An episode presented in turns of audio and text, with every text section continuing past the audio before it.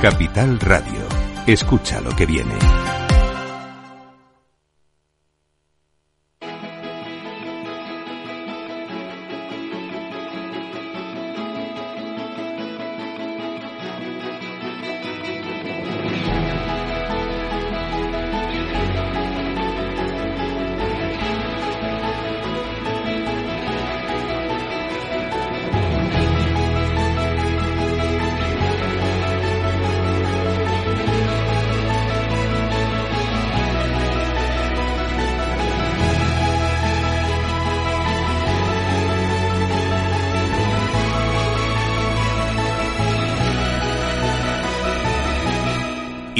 Inversión inmobiliaria con Meli Torres. La entrevista.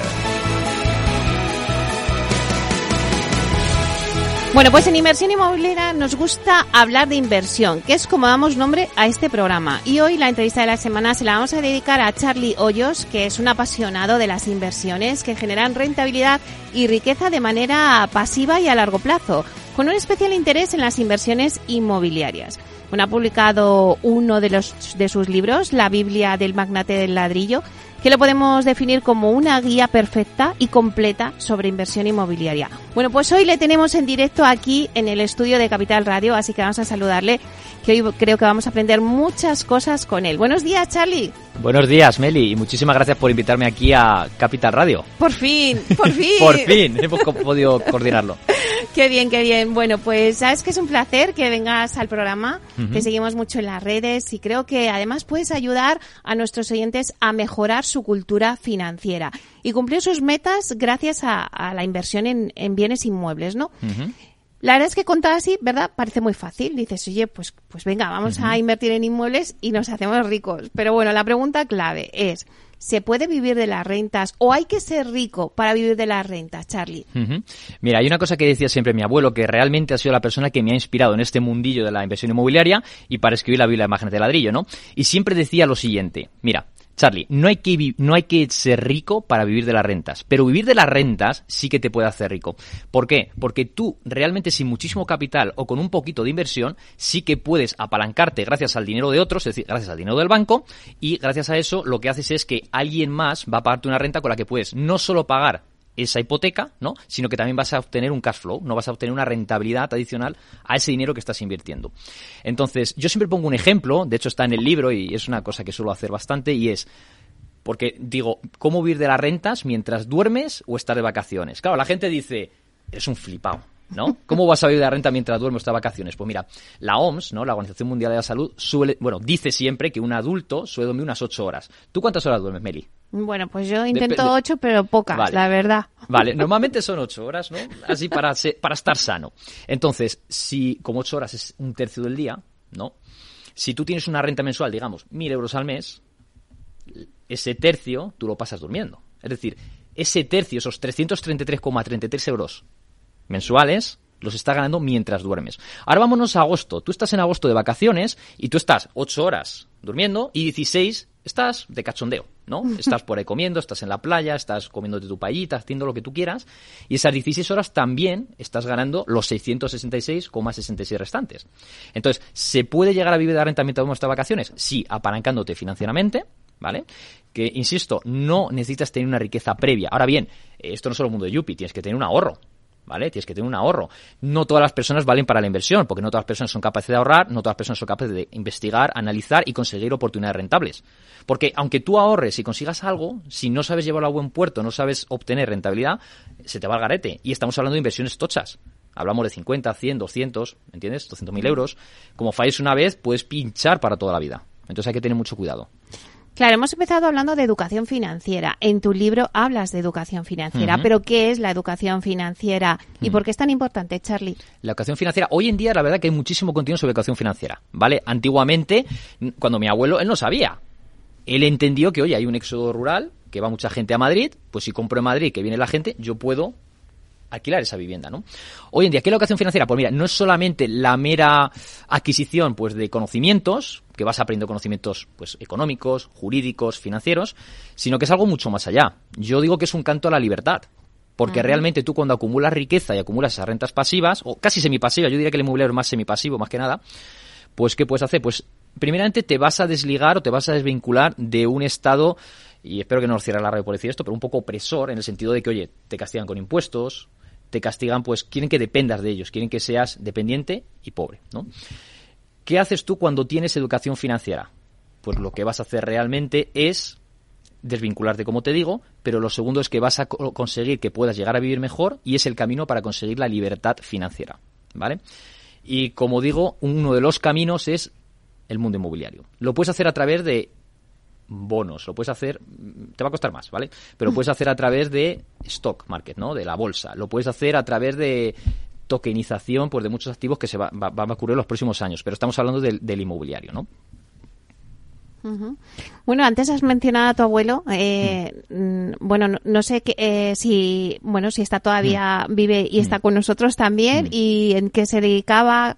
Está hoy aquí con nosotros en el libro y en la conversación, pero no, eh, la verdad que el COVID se lo llevó por delante. Y bueno, pues mira, el hombre, si te cuento rápidamente un poquito, él era un extremeño de los años 30, era molinero, era molinero del pueblo, o sea, no tenía riqueza ninguna, tenía el molino. Cuando empezó a haber varios molinos en el pueblo y otros pueblos, se le fue a garete el, el, negocio. En eso que, bueno, estaba hablando, como se decía antiguamente, con la, que era, con la que es mi abuela, ella sí que vive, y se fueron a Suiza, ¿vale? O sea, se metió en el LinkedIn, que había entonces, ¿no? Consiguió la oferta de trabajo y se fue a vivir a Suiza, hasta allí 12 años. ¿Allí qué pasaba? Pues tenía tres trabajos. Tenía uno para el día, otro para la noche y otro fin de semana, sin exagerar. Y mi abuela otro par de ellos. Les pagaba la casa, consiguieron bastantes ahorros y bueno, pues cada vez que venían a España, como suelo decir un poquito jocosamente, no venían a ver a la familia, venían a invertir. Invertían pues parcialmente o totalmente, dejaban la vivienda en alquiler y se regresaban a seguir ahorrando. Y volvían ¿Vale? Y entonces ha ido generando patrimonio. Luego yo ya cuando tenía mis 18 añitos me dijo, oye, yo ya tengo una edad, te vas a poner tú al frente, ¿no?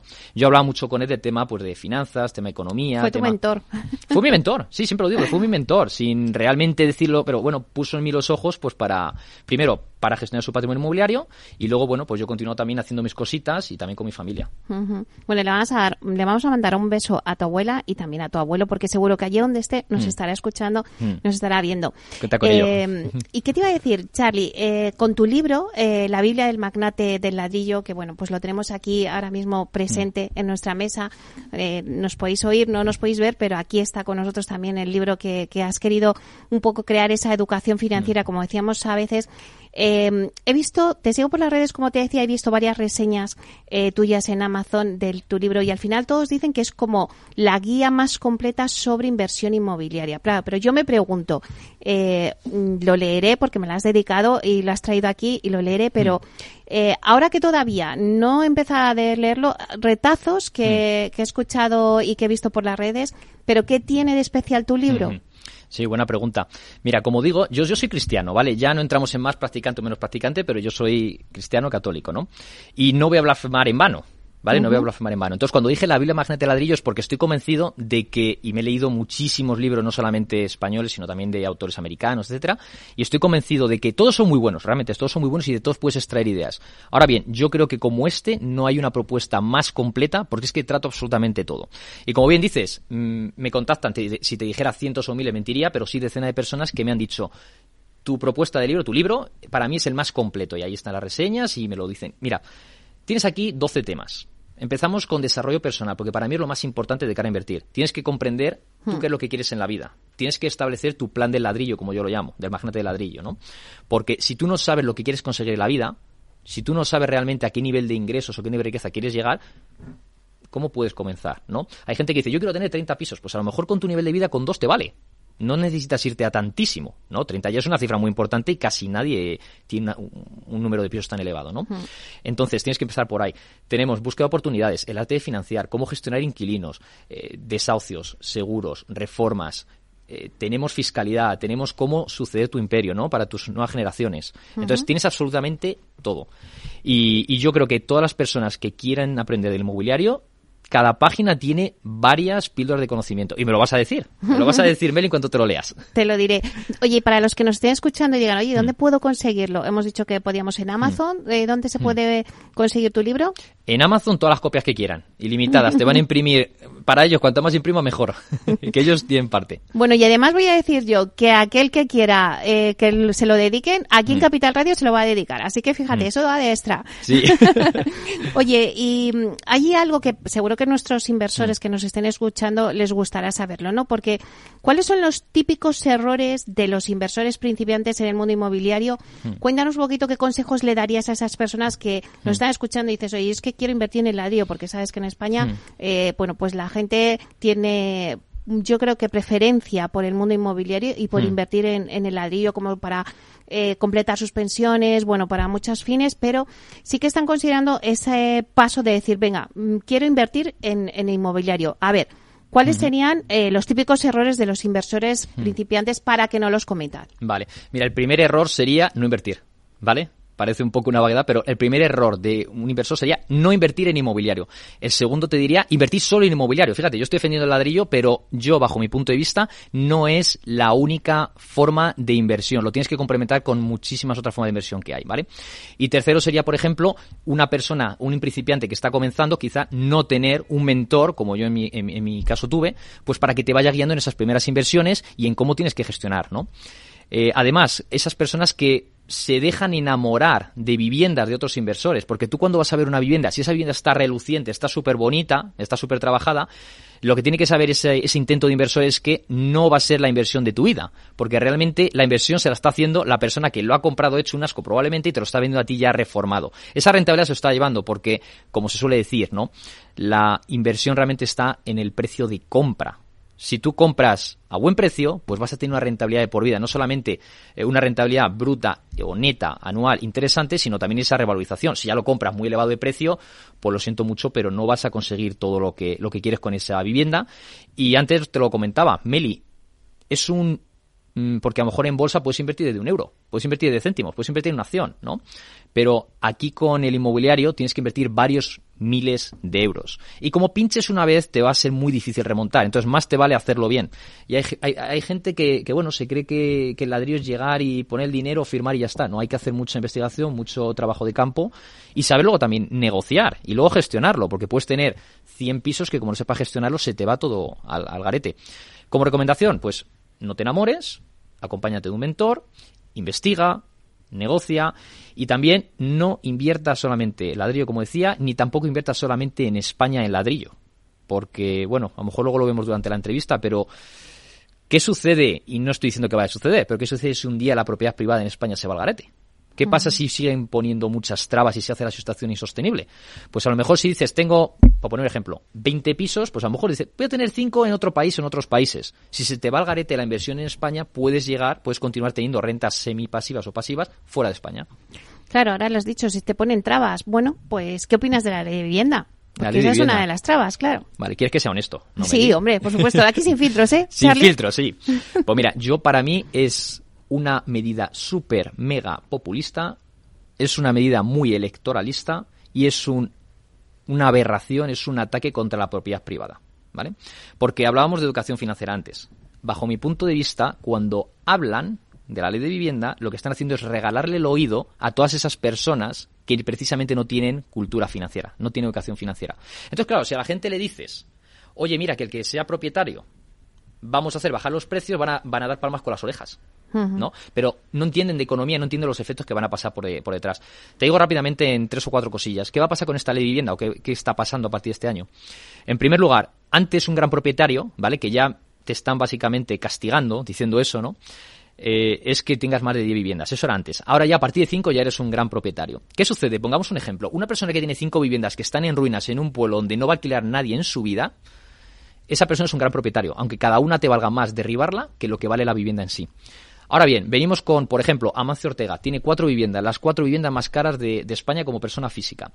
Aunque cada vivienda valga 30 o 40 millones de euros, que de hecho el récord está en 40 millones de euros en Barcelona, esa persona, con cuatro viviendas, las cuatro viviendas más caras de España, no sería un gran propietario. Ojo al dato, ¿eh? Cinco viviendas en ruina sería gran propietario. Entonces te pueden limitar y te pueden hacer muchas cosas. Cuatro viviendas, las cuatro viviendas más caras de España, eso no es ser gran propietario. Ojo al dato, ¿eh? O sea, esta ley viene con muy mala leche, muy mala leche. Entonces, otro tema. tú no puedes actualizar las rentas cuando sube la vida para todos, ¿no? El año pasado, por ejemplo, un 2%, este año un 3%, y el año que viene van a eliminar el IPC para actualizar el precio de la vivienda. Tenemos más cosas los gastos de gestión, los gastos, perdón, de conseguir un inquilino. Ahora los paga el propietario. Yo, esto sería lo que más sentido pudiera llegar a tener, porque, bueno, vale, estás tú pidiendo que te busquen a alguien, pero yo diría que sería 50-50, porque esa agencia está dando un servicio a ambos, a la persona que es propietaria y la que la vivienda, y al inquilino que está buscando una vivienda, bajo mi punto de vista. IBIS, por ejemplo, impuesto de bienes inmuebles, pues aquí hay viviendas cerradas te pueden llegar a cobrar un ayuntamiento un 100, un 150% de recargo. Luego, limitación de los precios. Es decir, si tú lo tienes calculado, que tú pagas una hipoteca de 600 y lo puedes alquilar en 800 o 900 o 1000, ahora te van a decir, no, usted lo puede alquilar máximo en 600. Entonces, lo comido por lo servido o incluso tienes pérdidas. ¿Me entiendes? Bueno, está claro que la ley de vivienda tiene muchas mm. eh, complicaciones, ¿no? Mm. Pero vamos a seguir un poco eh, que nos des algunas claves. ¿Cómo conseguir oportunidades de inversión rentables? Mm. Mira, hay mucha gente que tienes plataformas, las plataformas típicas que todos conocemos, ¿no? Y podemos decir los nombres, tenemos Idealista, tenemos Fotocasa, tenemos varias, y hay personas que piensan que, bueno, que pueden conseguir ahí las mejores oportunidades. A ver, siempre, y esto para todo en la vida, lo que hace todo el mundo en la vida no es precisamente lo más idóneo porque lo que hace la masa lo hace todo el mundo. Entonces realmente no estás haciendo nada diferente. Y si quieres resultados diferentes tendrás que hacer cosas diferentes, ¿no? Entonces, ¿por dónde pasa conseguir opciones interesantes o rentables? No digo que en Idealista no haya cosas, por supuesto que las hay.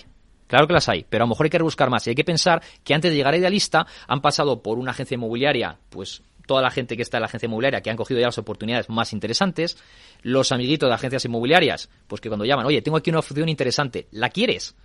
Entonces ya lo que puede, hay, casos que cuando ya no se quiere ese inmueble, pues va directamente de la lista. Entonces, networking, hay que hacer muchos contactos. Y en esos contactos, pues entra conocer a un amistad de fincas que hay, por ejemplo, un piso de una persona que está muy endeudada, o por ejemplo, porque hay, casos así, y se tienen que ir, ¿no? Entonces, paga las deudas, te quedas con la vivienda. Y, es tuya, ¿no? También, por ejemplo, pues cuando hay divorcios, pues si te llevas con un abogado que lleva divorcios, ahí lo tienes, un abogado de herencias. Te puedes llevar con, pues por ejemplo, con porteros de edificios, que es muy típico aquí, por ejemplo, en el centro de Madrid, ¿no?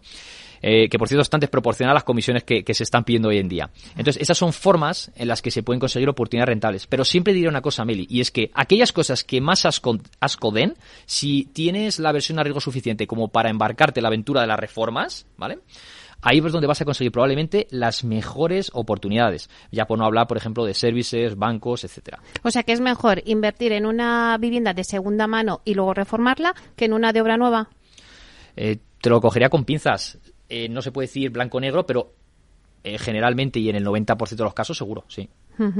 Claro, y también, ¿cómo apalancarse financieramente mm. de una manera exitosa? Mm. Mira, la primera sería, la primera cosa, y que esto a la gente le va, le va a explotar la cabeza, y es que no te apalanques para comprar tu primera vivienda. ¿Por qué? Ojo, repito, no te apalanques para comprar tu primera vivienda. Porque si tú vas al banco y dices, dame 200.000 euros que me voy a comprar mi casa. Entonces, ¿qué sucede hoy? La, gente joven, como yo digo, ¿vale? Yo soy joven, pero digo, la gente joven. ¿Qué es lo que hace? Me voy a comprar una casita de ladrillo nuevo, con dos plazas de garaje, aunque solamente tenga un coche, porque igual un día tengo dos coches. Quiero también que tenga tenis, aunque no puedo ver el tenis, porque tengo código, codo de tenista. Quiero luego también piscina, aunque luego yo me voy todos los veranos a la playa un mesecito, ¿no? ¿Qué sucede con eso? Pues que esa vivienda, esa vivienda de, de, nueva construcción, ¿no? O sea, que en la que se está metiendo durante 20, 30 años, va a ser una carga para ti. Porque tú no estás obteniendo ninguna rentabilidad. Pongamos el ejemplo de una pareja. Ganan 3.000 euros al mes entre los dos, 1.000 euros de hipoteca, tienes una carga de un 33% de, de deuda. Los bancos normalmente no te van a más de un 30 y tantos, un 40. Entonces ya estás en el límite de, pues de, de, endeudamiento, ¿no? Claro, va a bajar conforme vas pagando, amortizando la deuda. Entonces, si tú esa, esa, ese dinero que pides no lo haces para tu propia vivienda, sino que, no, sino que lo haces para una vivienda que luego alquilas, ¿qué sucede? Tú estás pagando mil de hipoteca, pero le sacas 1.500. Entonces tu sueldo familiar ya no son 3.000, son 3.500, ¿no? Entonces el banco va a ver con buenos ojos o con mejores ojos eso, ¿sabes?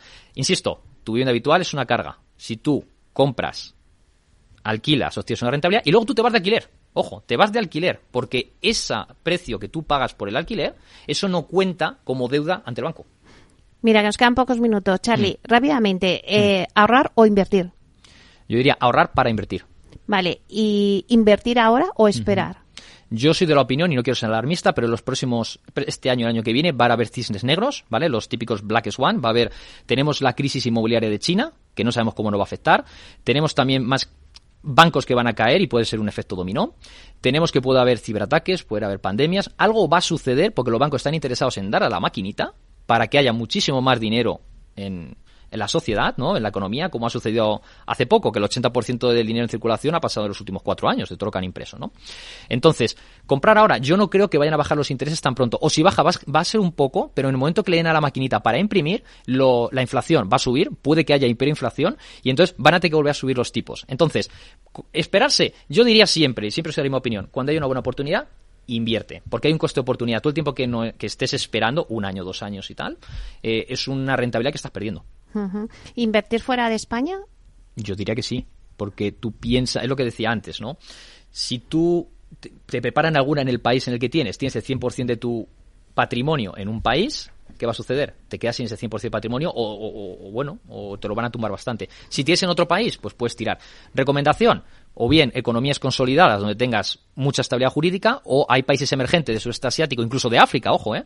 pero sobre todo sudeste asiático, donde puedes llegar a, tener eh, revalorizaciones a los próximos 20, 30 años de las que hemos tenido en los años 60, 70 en, en España. Previsiones para nada nos queda medio hmm. minuto, pero previsiones para del mercado para el 2024. Hmm. Yo opino que van a continuar creciendo, van a incrementar el precio de compraventa y también de alquiler. Vamos en torno a un 10% de compraventa, de un 2-3% de alquiler y yo creo que este próximo año, hasta que hayan esos eventos negros que te, que te comentaba, eso que haya un destrozo importante de la economía, probablemente 2025, eh, hasta entonces yo creo que van a seguir subiendo y los tipos de interés no van a bajar tanto como se están anunciando por parte de la Reserva Federal y bancos centrales. Bueno, Charlie, o sea, es que me ha encantado. Nos ha faltado mucho más tiempo, pero se nos agota. Eh, bueno, necesito que vengas otro día. Cuenta con ello, cuenta con ello. Seguro que hacemos grandes cosas. Un placer. Hasta pronto. Chao.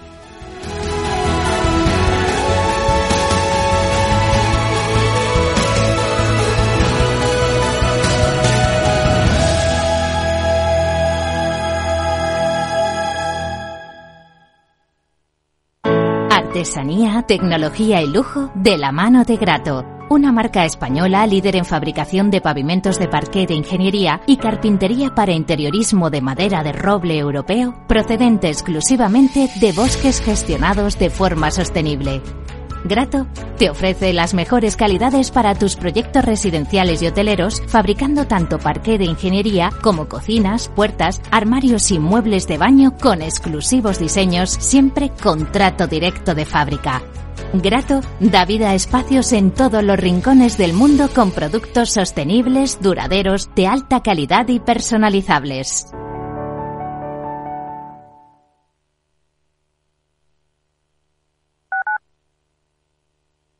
Capital Radio, Madrid, 103.2 FM. Gráficas Naciones. Más de 50 años de experiencia en el sector de las artes gráficas. Apostamos por la última tecnología tanto en impresión offset como en digital y gran formato. Realizamos todo tipo de impresión. Tarjetas de visita, folletos, libros, vinilos, decoración y montaje de stands. Más información en el 91 629 2145 o en gráficasnaciones.es. Información, análisis, previsiones, recomendaciones, todo lo que necesitas saber para tomar tus decisiones de inversión en Mercado Abierto, de 4 a 7 de la tarde con Rocío Arbiza, Capital Radio.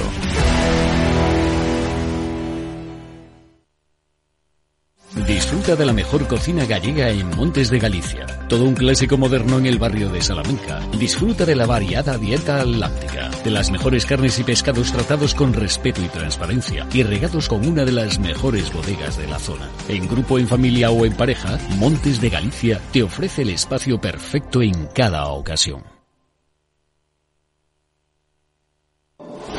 La economía vuelve a el balance con renovada presencia. La tertulia económica más simpática, entretenida y con los profesionales mejor preparados de la radio española llega todos los jueves a los micrófonos de El Balance a las 9 de la noche. Aquí, en Capital Radio.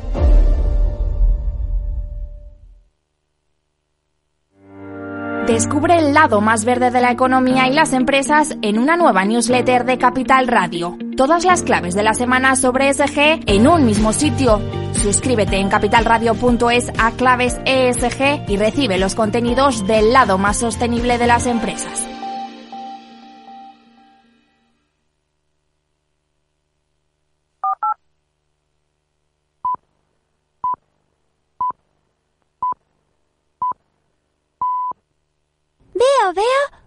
Cosita. ¿Qué cosita es? Empieza por la letrita L. Ya lo sé. Letras del Tesoro.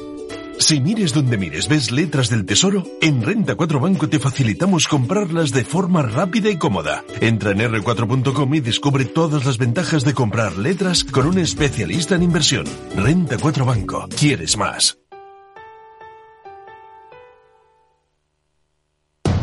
Capital Radio. 10 años contigo.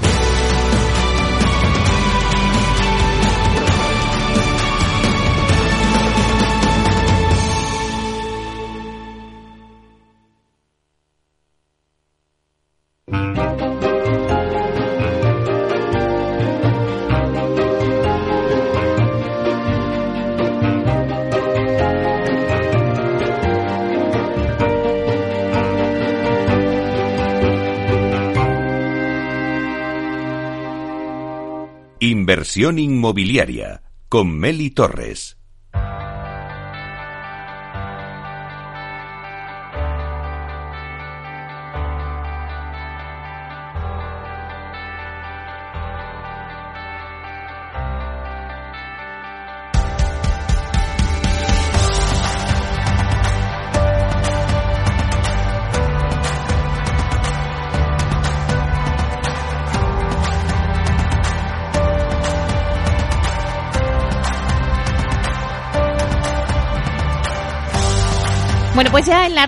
Final de nuestro programa de hoy os hablamos en nuestro espacio del Rincón del Inversor de un proyecto internacional en Brasil, Marai, premiado como el mejor desarrollo de usos mixtos de las Américas.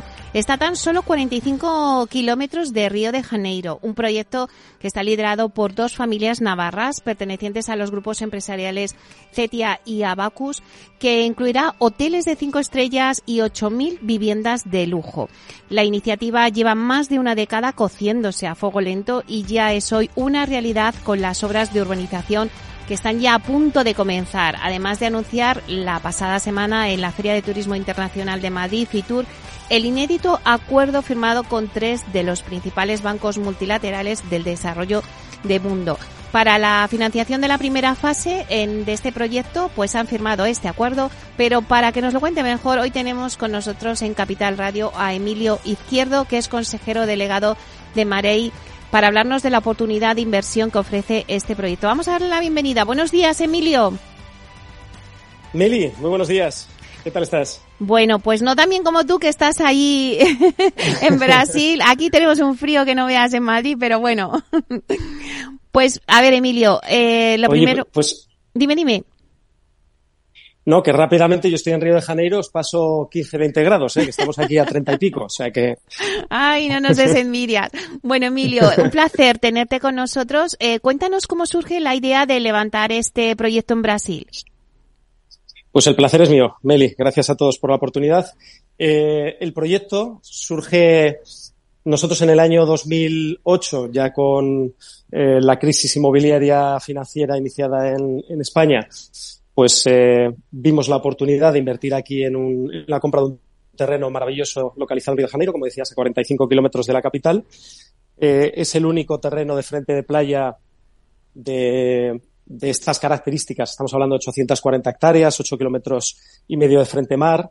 Luego tiene una laguna interior con 12 kilómetros también. Es decir, es un, es una, ¿qué se dice? Una, una pérola, es un, es un, una perla, un terreno absolutamente icónico y vimos la oportunidad de invertir, de diversificar y, de, y de, bueno, pues de ampliar horizontes eh, fuera de, España, que como digo, nosotros estamos muy ligados al sector inmobiliario, tenemos eh, eh, producción de materias primas para construcción, constructora, promoción inmobiliaria, y entonces nos aventuramos a, a invertir, a iniciar un, un, proyecto maravilloso aquí en Río de Janeiro, y, y ya son pues, prácticamente 13 años ¿no? los que llevamos aquí al frente de este, de este proyecto Marai, que, como decías también en tu introducción, pues está recibiendo muchos galardones, premios, eh, reconocimientos eh, nacionales e internacionales. Así que estamos, estamos muy, muy entusiasmados ¿no? con lo que venimos haciendo aquí en Río de Janeiro. Bueno, es un proyectazo, Emilio, pero cuéntanos, ¿en qué fase se encuentra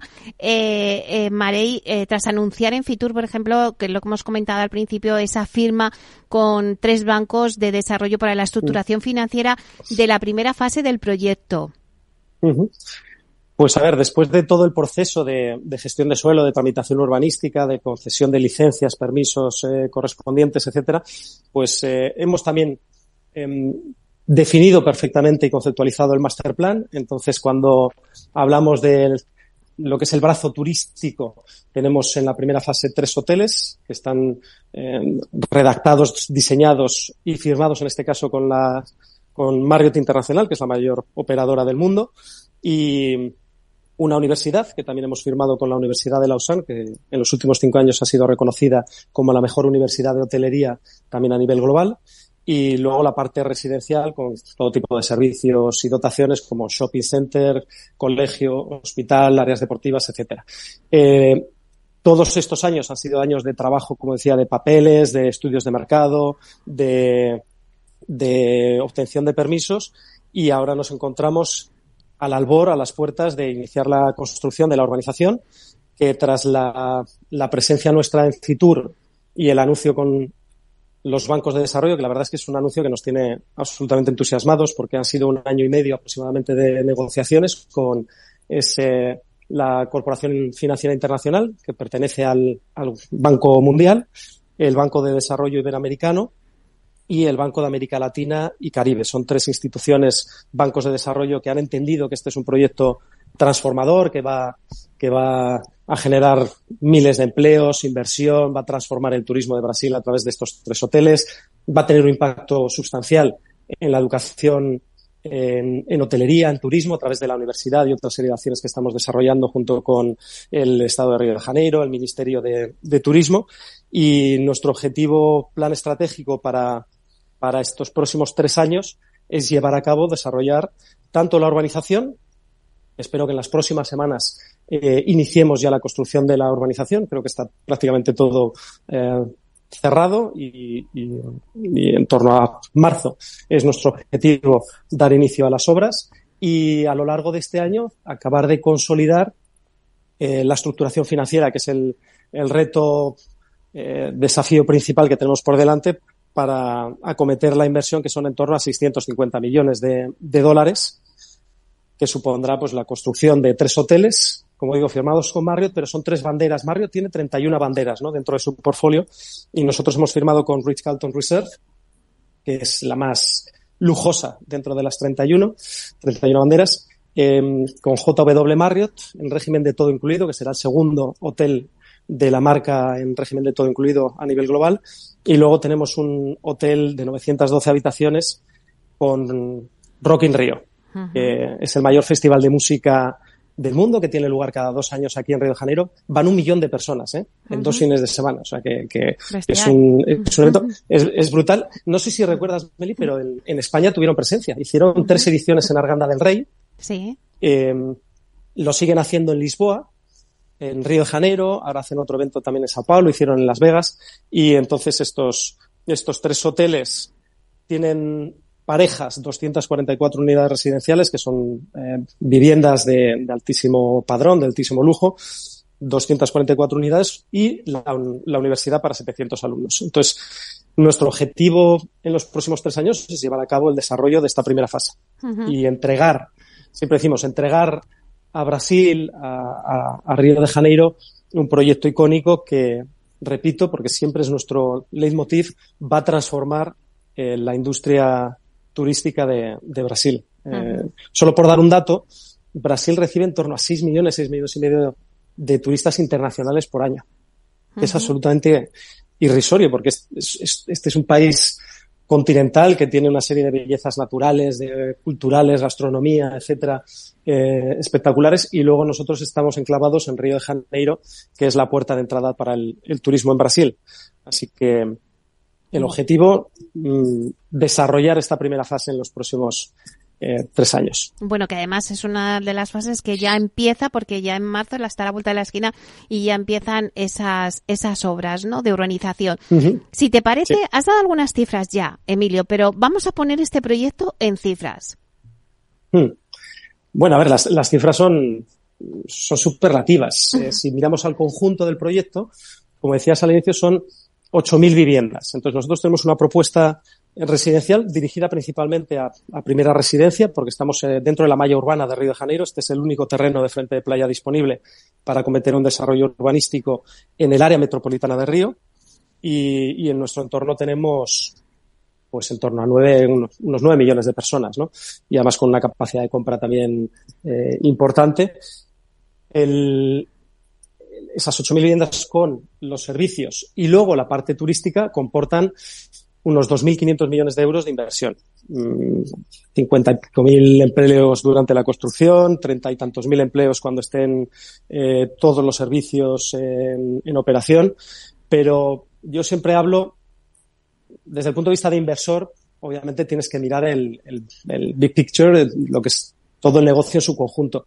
Pero a nivel de gestión de equipo, eh, nuestras conversaciones eh, con los bancos de desarrollo, nuestras conversaciones con inversores eh, para la primera fase, estamos enfocados en sacar adelante esos 650 millones de dólares de inversión que comportan los tres hoteles, las primeras unidades residenciales y la, y la universidad.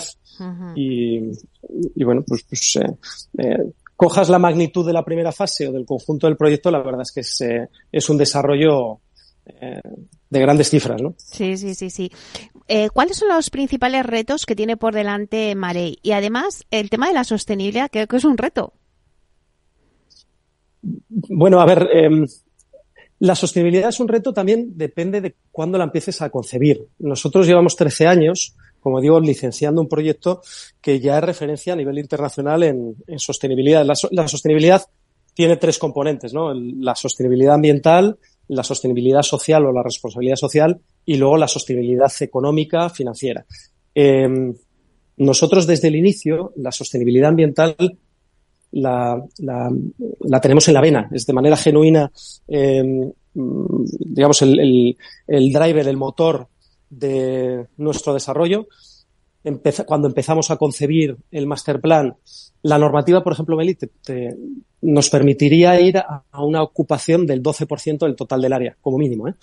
Nosotros nos hemos quedado en el 6,6%. Uh -huh. Hemos renunciado a en torno a 2 millones de metros cuadrados de construcción en aras a dotar al proyecto de, de más áreas verdes, de más áreas preservadas. Tenemos la segunda mayor reserva privada de patrimonio natural del Estado de Río de Janeiro y la quinta mayor de Brasil. Esto es como si fuese un parque nacional. Hemos uh -huh. constituido una figura de preservación íntegra de, de, de, de, una parte importante del terreno y nunca, jamás se va a poder edificar en la misma. Entonces, el reto de la sostenibilidad ambiental, que gracias a Dios a día de hoy los conceptos de ESG, de inversión responsable, de sostenibilidad, están en todas las eh, empresas, están en, en, la agenda de todas las empresas. En nuestro caso ya desde los orígenes de nuestra inversión eh, era, como digo, el, el, pilar sobre el que se asentaban todas nuestras eh, actuaciones. Y por tanto eso ya no es un reto, sino que es un activo tan importante y tan reconocido que, que, la verdad es que nos hace sentir muy orgullosos y, y, y nos diferencia, ¿no? Eh, de cualquier o de muchos otros desarrollos, tanto en Brasil como a nivel internacional. Luego, un reto ha sido un reto y, y de nuevo, como fue un compromiso desde el inicio, la inclusión social eh, es un, uno de los grandes activos del proyecto. Nosotros, por darte otro ejemplo, en la parte ambiental te hablaba de la reserva eh, de la reserva natural o de la ocupación del 6,6%, aparte de otra serie de, muchas acciones eh, que tenemos, acuerdos con universidades, etcétera. En el ámbito social, dentro del territorio viven unas 200 familias de una comunidad de pescadores que en, en segunda, tercera generación, pues llevan viviendo en, en, el área durante muchos años y que promotores anteriores siempre habían intentado expulsarles del terreno. Hmm.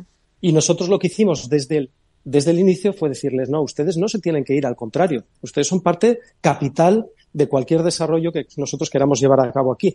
Y lo que hemos hecho es eh, eh, iniciar un proceso de entrega de los títulos de propiedad para que todos ellos tengan regularizadas su, su, sus viviendas, eh, que tengan todo ordenado, todos los papeles en, en, regla, aparte de otra serie de muchas acciones pues de, de formación, cursos de formación y contratación, eh, eh, etcétera. Entonces, Esos dos pilares de la sostenibilidad, tanto el ambiental como el social, nosotros los tenemos muy, muy, los llevamos muy a gala y los retos los retos principales a los que nos enfrentamos, que es un poco lo que decía antes, eh, están ahora ligados a la, a la, estructuración a la estructuración financiera. Un proyecto de esta envergadura, pues, eh, pues es una inversión muy potente.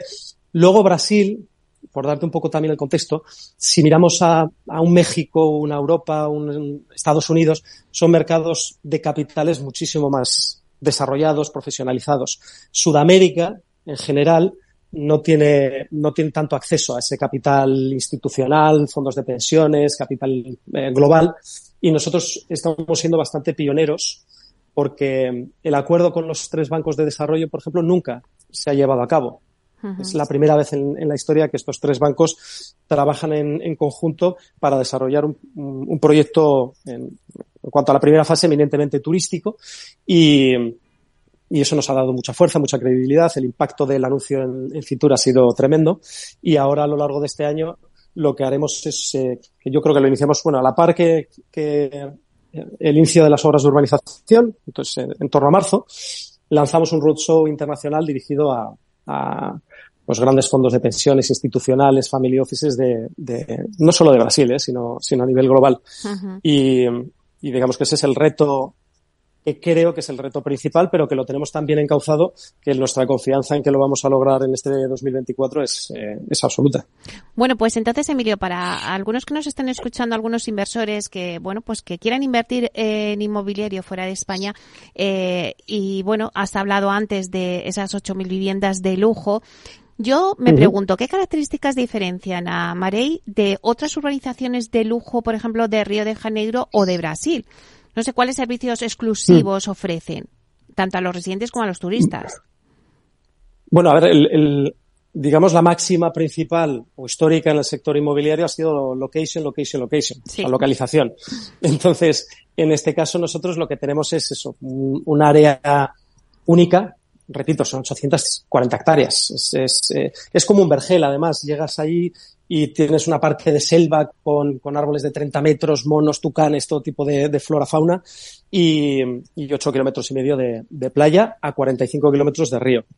Eh, en autovía, ¿eh? Entonces, son dos carriles eh, de, de, comunicación en cada sentido y, por tanto, sin tráfico, en los 40 minutos eh, te desplazas desde el centro de Río, desde el Aeropuerto Nacional e Internacional de Río, a nuestro, ter, a nuestro terreno. Aparte de contar con un aeropuerto a 4 kilómetros, tan solo de, de Marae. Eh, entonces, bueno, pues esas, esas características son diferenciadoras respecto a localización y luego la concepción del propio, de la propia propuesta eh, turística re, residencial. Tenemos muchísimas áreas verdes, tenemos una urbanización que ha sido premiada como la mejor urbanización de América del Sur, de Sudamérica, por, porque, por la amplitud de las carreteras, tenemos una ciclovía que es la mayor ciclovía privada de Brasil, con 20 kilómetros, eh, la calidad de los materiales, iluminación, todos los conceptos de, de, innovación, Smart City, eficiencia energética. Y eso es muy pionero, porque no hay proyectos de esta envergadura que tengan estos padrones de excelencia, de, de innovación. Y luego todos los, todos los servicios. Por ejemplo, a nivel de, de hoteles, uh antes hacía mención el Hotel Rock in Rio. Pues el Hotel Rock in Rio son, es un kilómetro de frente de playa, de hotel. No hay un hotel que yo conozca ¿eh? a, a, nivel mundial, de todo incluido, que tenga un frente de playa de un kilómetro. Por tanto, las 912 habitaciones tienen todas vista mar. Eso es algo absolutamente eh, diferencial. El, eh, luego tenemos pues un campo de golf de 18 hoyos, eh, el, shopping center, el, colegio, pues todo tiene una amplitud, una, un, diseño arquitectónico, un urbanismo, mm, una calidad, la definición de los materiales, etcétera, mm, bastante singular. Entonces yo creo que eso es lo que hace que se nos venga ya reconociendo como el proyecto turístico residencial más eh, importante en este caso nos han dado el premio de las Américas, nos lo dieron el año pasado, incluyendo Estados Unidos, Canadá, y la verdad es que estamos muy, muy orgullosos de ese, de, de ese tipo de reconocimientos y convencidos que es verdad que Maray es un proyecto eh, único y muy exclusivo. Uh -huh. Claro, ¿y qué consejo le darías a este inversor que nos puede estar escuchando y que dice, oye, pues yo quiero invertir en el sector inmobiliario fuera de España? Eh, ¿Maray es una oportunidad a ver, yo quizás en esta pregunta diferenciaría dos, dos eh, fases o dos posibilidades, ¿no? Nosotros somos una empresa española, liderada por dos eh, familias eh, navarras, y, y, a lo largo de estos años hemos capitalizado, porque además la compañía no tiene deuda, hemos capitalizado el, la compañía y por tanto atendido a todas las necesidades a través de recursos propios, pero con, con gente de nuestro entorno, eh, family and friends. Entonces, sí hemos dado entrada en el capital a, a, bueno, pues a otra serie de inversores españoles, mm, pequeños inversores que nos han ido acompañando en toda esta, en toda esta aventura. Eh, a lo largo de este año, yo diría a finales de este año, iniciamos la comercialización de las primeras unidades residenciales, que puede ser otro, otra alternativa, otra posibilidad para, para compradores. Por ejemplo, nosotros el año pasado anunciamos el acuerdo con Marriott y tenemos yo creo que listados tenemos unos sesenta y tantos, setenta emails de personas, pero de Estados Unidos, te digo, de Estados Unidos, de, nos han escrito de Londres, de, de Asia, de algunos países. Interesados, por, sobre todo porque cuando anuncias unas branded residences de la mano de Rich Carlton Research, por ejemplo, que es, que es, que es una bandera, tiene solo cinco hoteles en el mundo, es la bandera, de, yo creo, de las, la más exclusiva, estará entre las tres, cinco más exclusivas a nivel global, despierta ese tipo de interés. El posible inversor español puede comprar residencias cuando nosotros iniciemos la comercialización, absolutamente. Y además estamos convencidos que vamos a, vamos a tener bastantes eh, compradores de España. Ya los hubo antes de la crisis inmobiliaria. Sí. Eh, ya, ya, hubo bastante gente que diversificó y que invirtió comprando, sobre todo en el nordeste, en la zona de Salvador, Recife, Natal, compraron eh, apartamentos, mmm, cada uno con sus experiencias, sus rentabilidades, pero, pero en nuestro caso, bueno, pues por lo que significa Maray y por estar en Río de Janeiro, que no deja de ser el metro cuadrado más caro de toda América Latina, eh, creemos que tenemos aquí una propuesta para posibles inversores españoles, eh, pues eh, bastante, bastante atractiva. Claro, Emilio, y como os decías un poco siguiendo el calendario, a finales de este año pues iniciaríais esa comercialización de las Resist Branded. Uh -huh. eh, uh -huh. Quien nos esté escuchando, ¿cómo puede ponerse en contacto con vosotros, obtener más información si está interesado? Ah, pues nosotros encantados de, de, de contar más acerca de Marae y de, y de las posibles eh, o de las alternativas para, para inversores españoles. Eh, bueno, yo les, les remitiría a la página web, que en la uh -huh. página web es www.marai.com. Ahí viene el teléfono de contacto de nuestras oficinas que tenemos en Madrid, en Rivas Vacia Madrid, y, o un email, que es el email eh, info.marai.com y, y, simplemente, oye, con, con, mandarnos una notificación, estoy interesado en saber más del proyecto, posibilidades de inversión, etcétera, nosotros eh, con, con, total diligencia pues le responderemos y entraremos en contacto uh -huh. con, con esas personas. Y Emilio, si te preguntara que cuáles son las perspectivas de Maray y también de evolución del mercado inmobiliario en la región. A ver, antes he hecho un, breve apunte que es así. O sea, Río de Janeiro tiene el metro cuadrado más caro de América Latina. Entonces, Brasil, eh, Brasil afrontó una crisis, la nuestra llegó en el 2008 y se alargó por varios años. En Brasil llegó justo después de, de bueno, en Río de Janeiro, en Brasil llegó en torno al 14 y en Río de Janeiro por las Olimpiadas que tuvieron lugar en el 2016, pues, eh, pues hubo un decalaje de dos años. Y, y aún así el mercado inmobiliario de Río de Janeiro en el alto padrón, ¿eh? en, el, en, el, en el poder adquisitivo mm, medio alto y alto y de lujo, se mantuvo absolutamente resiliente. Entonces, nosotros eh, lo que vemos es de manera continuada un crecimiento del sector inmobiliario en, en la región, en Río de Janeiro, uh -huh. y nos anclamos también en, en, en la fortaleza y, y, y, la fuerza de la marca Río de Janeiro, de su sector eh, inmobiliario y también del sector turístico. no olvidemos que en esta primera fase nuestro negocio fundamental son los hoteles y Río de Janeiro es la puerta de entrada del turismo de Brasil, eh, captan en torno al 60% aproximadamente de los turistas que visitan, que visitan el país y aparte del nacional, ¿eh? hablo del internacional, pero eh, el, nacional son 215 millones de personas que, que viven aquí y, y, y, la gran mayoría visitan Río de Janeiro. Entonces, estamos muy tranquilos en la fuerza de nuestro plan de negocio eh, tanto residencial como turístico. ¿no? Uh -huh. Nada, nos queda un minuto, pero sí que me gustaría, Emilio, eh, para dar algún breve consejo para los jóvenes empresarios que nos están escuchando? Hmm. Un breve consejo. Pues, a ver, nosotros tenemos 50 años de, experiencia mm, eh, familiar, segunda generación. Lo que yo he aprendido de, del presidente, de Kiko Senosian, de mi padre, que era el antiguo, además, el antiguo consejero delegado de la compañía aquí, pues es la resiliencia y la fe. mi consejo fundamental a quien quiera emprender es creer en lo que haces, luchar por ello, sí guiarte muy mucho, obviamente, por, por los números, que son importantísimos, pero como en el mundo empresarial, en las aventuras eh, empresariales, se viven momentos de mucha dificultad y retos, pues mm, anclarse en otras, eh, en otras cuestiones que no sean las meramente numéricas. Pues en nuestro caso, por ejemplo, aquí, oye, creemos que estamos haciendo un proyecto eh, icónico, mm, sostenible, eh, que va a impactar en la sociedad y, y, que va a dejar un legado empresarial. Pues eso es lo que nos ha hecho fuertes. Mi consejo a los emprendedores es que si tienen una idea, que no se aferren solo a que sea una, una idea que financieramente los números mm, salgan, sino que tenga otros atributos, atributos otras características que les hagan sentirla de una manera especial, ¿no? Para afrontar los momentos difíciles que, cualquier empresario sabe que los va a afrontar. Bueno, pues hasta aquí nuestra entrevista. Eh, muchísimas gracias, Emilio Izquierdo, consejero delegado de Marey. Muchísima suerte con ese proyectazo que tenéis. Muchísimas gracias, Meli, por la oportunidad. Un fuerte abrazo. Un placer. Adiós. Hasta pronto.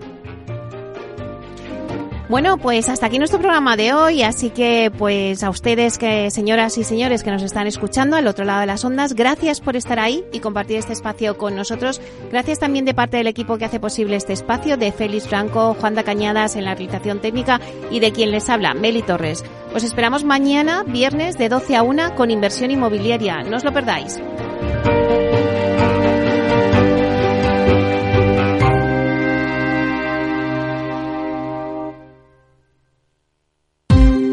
Ya no estamos en la era de la información, estamos en la era de la gestión de los datos y de la inteligencia artificial. El tratamiento inteligente de estos datos proporciona un valor enorme a las empresas en sus procesos de negocio. En Piper Lab ayudamos a nuestros clientes a tomar decisiones de negocio basadas en datos. Escúchanos todos los lunes en el espacio de Big Data de Capital, la Bolsa y la Vida. ¿Qué es ir más allá? Con Arval podrás llegar donde te propongas de la forma más sostenible y darle a tu empresa todas las soluciones de movilidad que necesite, asesorando con las mejores opciones de movilidad para las distintas necesidades de tu flota, con vehículos electrificados, bicicletas, coche compartido. Arval, la transición energética arranca aquí. Más información en arval.es.